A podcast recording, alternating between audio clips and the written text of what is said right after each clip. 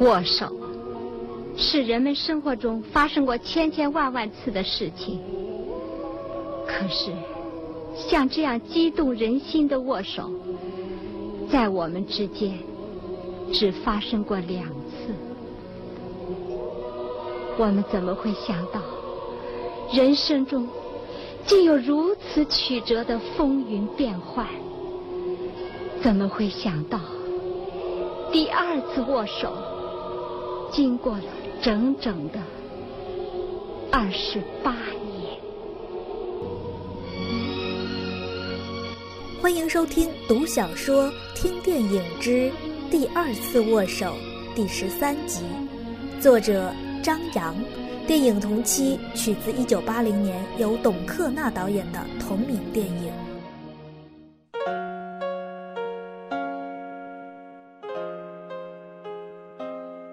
珊娜从南京来到济南，小姑娘刚满十岁。苏凤琪回国之后没有功夫照顾女儿，把她寄养在太原亲戚家。近几年，苏凤琪在北平和华北的种种谋划没有取得进展，但仍是部聘教授，在国家观象台、中央研究院和紫金山天文台都有职位，还是中央大学和其他几所大学的教授。便收其放心，常驻南京。这一时的他，也产生了对亲情的需要，把女儿珊珊接来南京。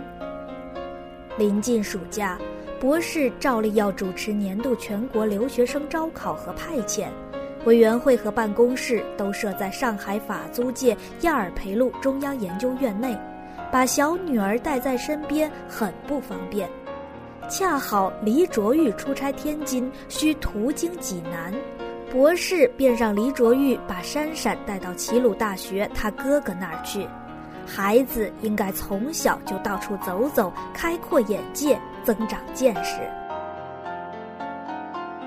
黎卓玉带着珊珊乘火车到了济南，在齐大发现人影稀少，杏花村园门紧闭。经打听才知，春夏之交放几天假，学生们或回家，或随学校组织的团体奔赴青岛和泰山，连多年没离开过学校的苏冠兰也去泰山了。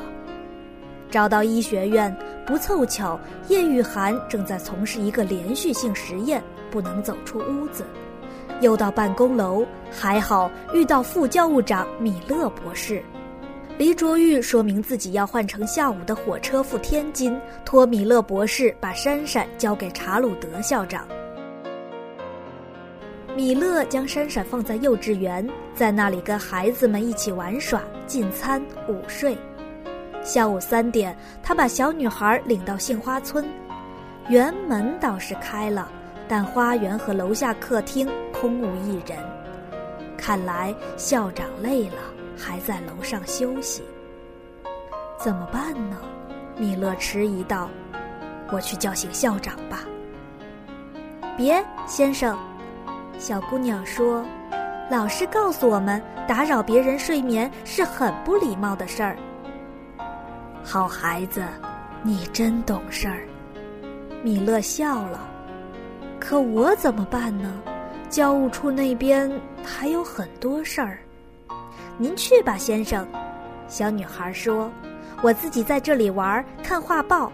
茶波波不会睡着不醒的。”米勒博士叮咛了几句，匆匆走了。苏珊娜看了一阵画报，听见花园里有脚步声。抬头一瞅，一个黄发绿眼的修士满头是汗，步履匆匆地走进大厅，在四下张望的同时，还从怀里掏出一个白纸片似的东西。珊珊举目打量对方，Who will you look for？小朋友，你的英语讲得很好。修士一怔，这才注意到眼前有个孩子。微微一笑，他倒是不说英语，而是操着一口地道的国语。你叫什么名字？苏珊娜。哦，你就是苏格兰的小妹妹，来这儿度假的，对吗？Yes。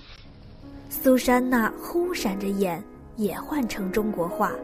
您叫什么名字？”“我是小教堂的凯斯修士。”“好孩子，待会儿校长醒了以后，你告诉他，普罗米神父送来一封信，你别忘了。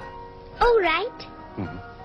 凯斯晃了晃手中那个白纸片似的东西，选择茶几上一个显眼的位置，压在一只玻璃杯下。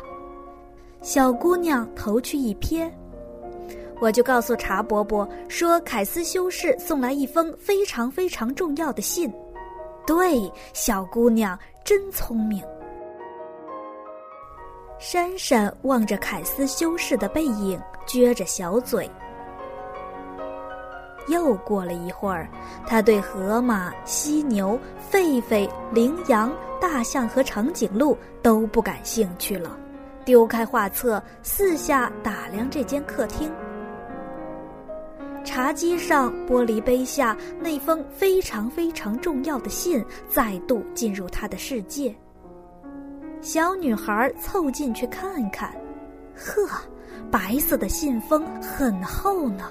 鼓鼓囊囊的，苏珊娜好奇了，一细看，白色信封上用紫色墨水写着很漂亮的字迹：“朱尔同先生，转交苏冠兰，给我哥哥的，怎么送到这儿来了？”小女孩的小脑瓜当然解不开这些难题。她索性把信件从玻璃杯下抽出来，将信封拆开，抽出一摞色泽光鲜的信纸，纸质很好，略呈粉红色。随着信纸被摊开，还飘出一缕香气。接着，一行行流畅娟秀的字体映入他睁得大大的眼睛。那些字仍是用紫色墨水书写的。亲爱的冠兰，我的好弟弟。小姑娘开始读，甚至读出声来。字迹毕竟有些潦草，珊珊读起来很吃力。她虽然结结巴巴，但读得很认真。像读课文一样，连花园里又传来脚步声，她都没听见。客厅门被推开了，随着西斜的阳光倾泻而入，一个年轻女子出现在门口。她身材不高，穿着素洁的衣裙，肘上搭着一件白大褂，神态显得疲乏。他一眼瞅见了小姑娘，脸上立刻漾出笑意，并喊道：“珊珊，韩姐，韩姐，韩姐！”苏珊娜一叠连声的叫着，扔开信纸，连蹦带跳的扑了过去。叶玉涵将白大褂挂在门外栏杆上，回身抱住小女孩。由于高兴，还由于一路小跑，她的心脏跳得很快，胸脯急促起伏，双颊有点泛红。珊珊，你看，给我的。嗯 你开始当医师给人治病了吗？不，我是在做病毒试验。姐妹俩亲热了好一阵才松开，并肩坐到一张长沙发上。此刻。苏珊娜忽然想起一件事儿来，问：“韩姐，我哥哥上面还有哥哥姐姐吗？”“没有。”“那为什么有人写信给我哥哥，称他是亲爱的弟弟呢？”“真的，不信你看。”苏珊娜回头寻找，很快就找到了已经被拆开的信纸信封。叶雨涵接过来。只草草扫了几眼，便触电似的浑身哆嗦了一下。他急忙问道：“珊珊，这信是怎么来的？”听了珊珊的说明，叶雨涵点点头，开始看信。我们应当一起到美国去留学，在那里我们将生活在一起。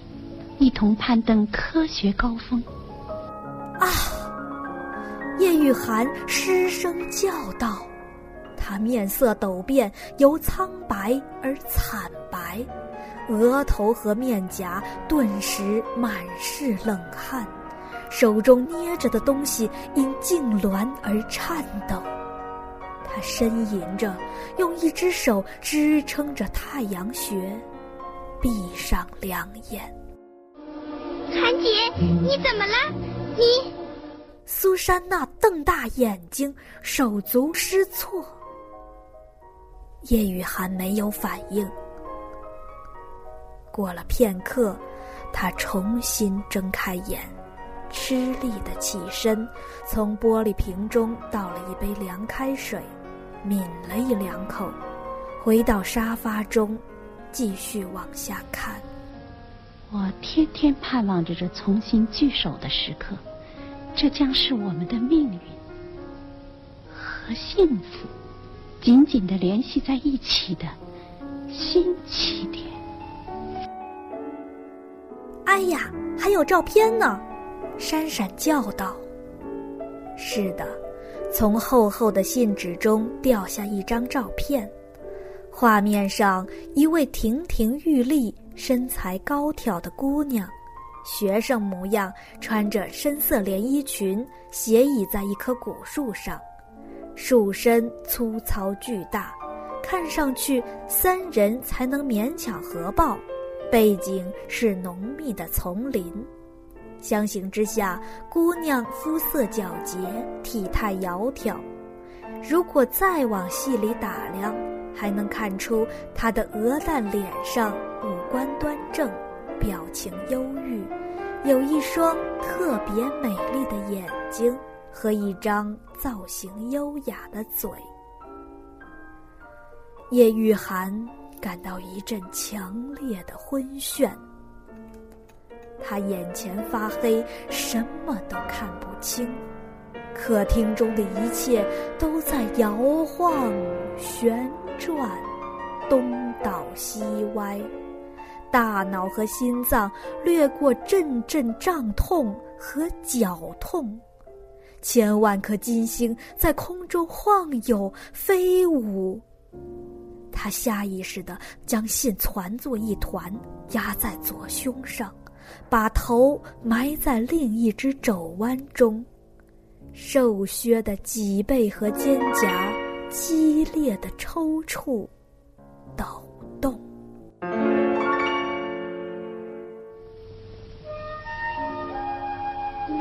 你在信中多次提到了叶玉涵，我觉得，即使你不爱他，为什么不能像亲兄妹一样相处呢？我们不能用自己的双手在他的心灵上刻下伤痕。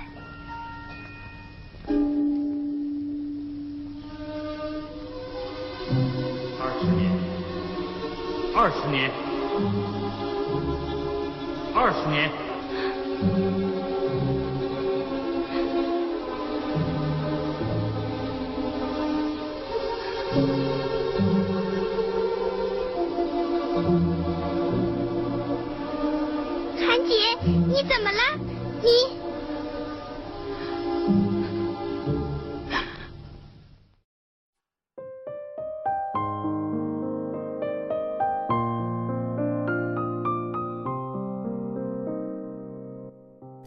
上有了动静，有人轻咳、走动和洗漱，接着有了问话声，一种略显嘶哑的嗓音：“哦，谁来了？谁在大厅里？茶伯伯，茶伯伯！”苏珊娜跳起来，朝楼梯口跑去。叶雨涵一把抓起信纸、信封和照片，通通塞进衣兜，还急忙擦擦脸颊，揉揉双眶，站了起来。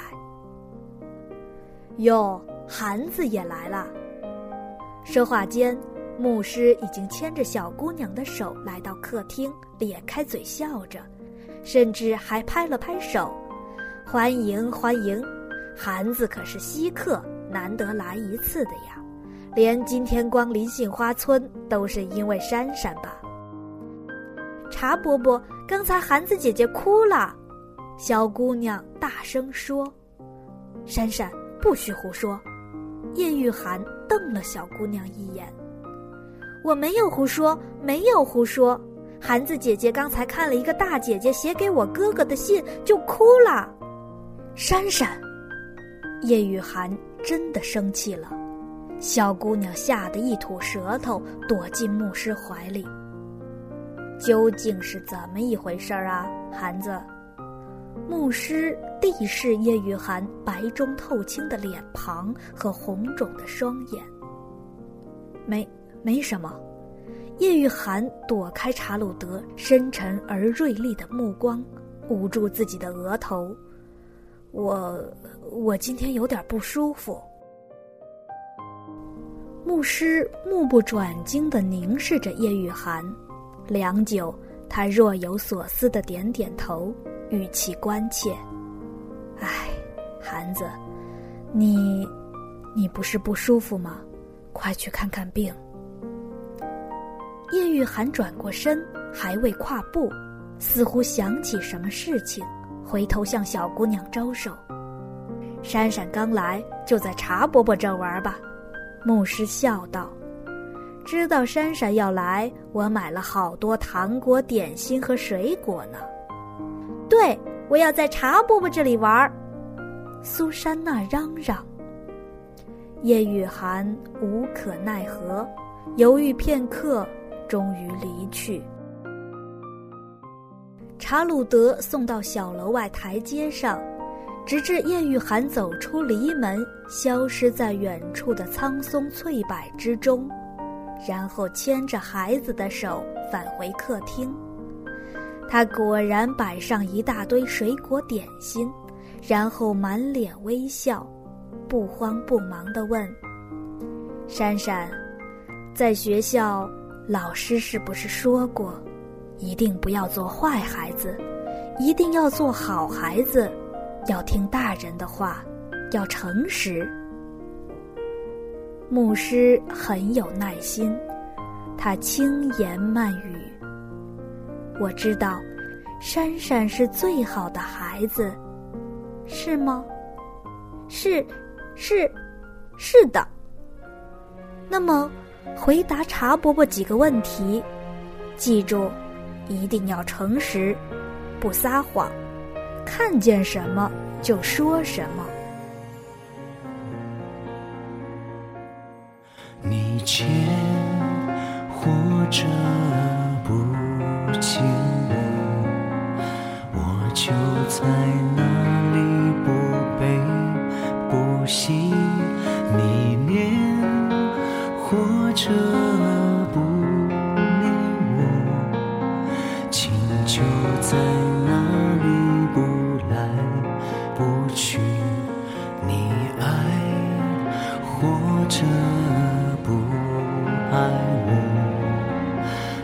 就在那里不曾不见。你看，或者不跟我，我的手在你手里不舍不弃。